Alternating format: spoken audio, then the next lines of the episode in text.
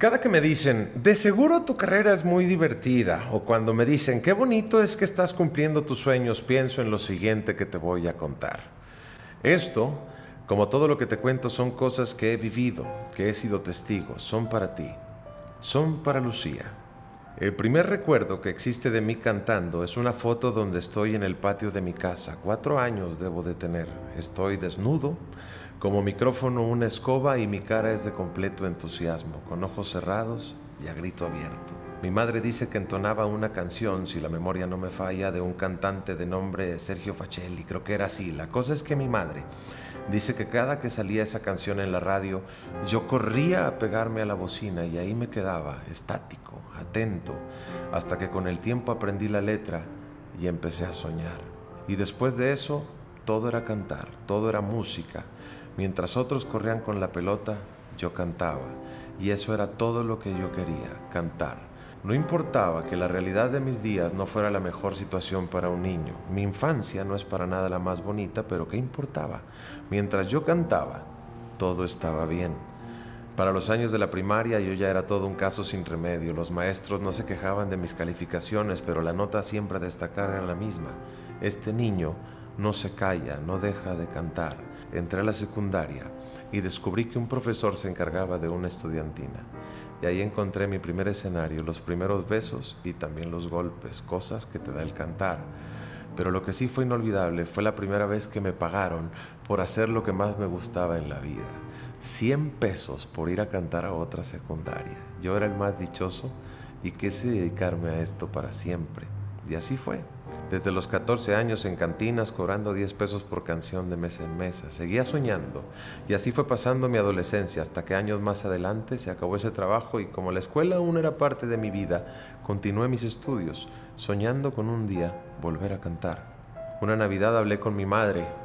Ante la mala situación económica que permeaba en el hogar le dije, mamá, ya sé que me puedes regalar esta Navidad. Dame un año. Déjame salirme de la escuela y buscar mis sueños. Si no logro nada, regreso. Ella dijo sí, un tanto por dejarme volar y otro poco para bajar el gasto que ahorcaba en el hogar. Y como pude, me grabé un disco con canciones que me gustaban, acompañado solo por una guitarra, y lo regalaba y repartía con la esperanza de que alguien lo escuchara. Y un primo mío resultó que puso ese disco en un bar donde trabajaba, y por bendito azar, el dueño pasó por su lugar de trabajo mientras él arreglaba unas bocinas del lugar. ¿Quién es? le preguntó. Mi primo que canta, le contestó él mientras seguía trabajando. ¿Y por qué no lo traes? Y así empezó una hermosa parte de mi vida. Cinco años en los que gané experiencia, mujeres, resacas y más sueños. Pero nunca perdí la esperanza de que alguien me descubriera.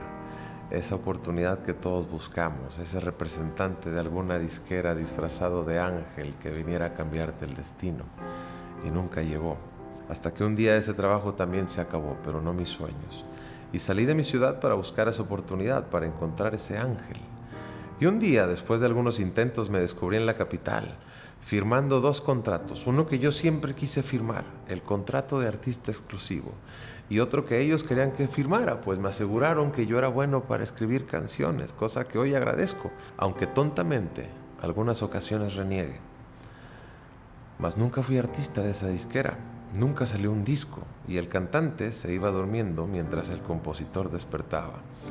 Y guardé mis sueños por un tiempo cuando ese contrato finalizó. Y así pasaba el tiempo. Yo que no tenía plan alguno en mi futuro me desahogaba de vez en cuando cantando en bares por unos pesos. Ya mi negocio era otro, ya no había sueño. Y mientras pasaba el tiempo y me grababan canciones, veía siempre detrás de un escenario a mis intérpretes cantar mis letras y su público corearlas con ellos y me decía, Así tocó, así tocó. Hasta que otra vez el bendito azar llevó a un señor, señor que en su currículum lleva el descubrimiento de grandes como José José y Juan Gabriel. Bueno, pues ese hombre pasaba por donde yo estaba grabando una maqueta de una canción que acababa de escribir y otra vez la pregunta, ¿quién es? Un compositor de Monterrey le contestaron. Y se presentó conmigo y me dijo, voy a hacerte un disco. Y yo no le creí. Y él sí me cumplió. Y así fue como inicié a ser un cantante profesional. Viajes para grabar, giras de promoción, shows y decepciones. Porque me despertaron mis sueños y yo quería arrebatarme el cielo. Pero ser artista en estos tiempos tiene un gran precio. y ese precio se paga al contado y sin descuentos. Y la persona que me descubrió, mientras más futuro me veía, más dinero se gastaba. Y un día ya no dio para más. Y se fue él y me quedé yo, con mis ahorros avalando a mis sueños, y lo perdí todo. Se acababan los ahorros y las puertas se cerraban. Y desde entonces, luchar con la bandera de la independencia se ha vuelto mi carrera, a veces acompañado y otras tantas nuevamente solo, con ángeles que llegan por un tiempo y demonios que me acompañan desde que inicié. Los años pasan y la vida cambia, pero la fe reclama y el alma grita, un poco más, resiste nada más un poco más. Y aquí sigo, cantando. Ya no soy tan joven, pero a veces con eso llega algo de madurez.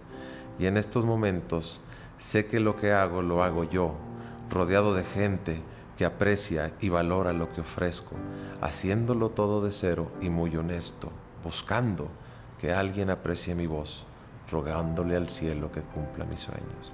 Han pasado casi 32 años de aquella fotografía que te platiqué al inicio y sigo cerrando los ojos al cantar como ese niño de cuatro años, buscando la manera de apreciar cada momento y el camino, luchando para no comparar con otros que hacen lo mismo que yo mi destino.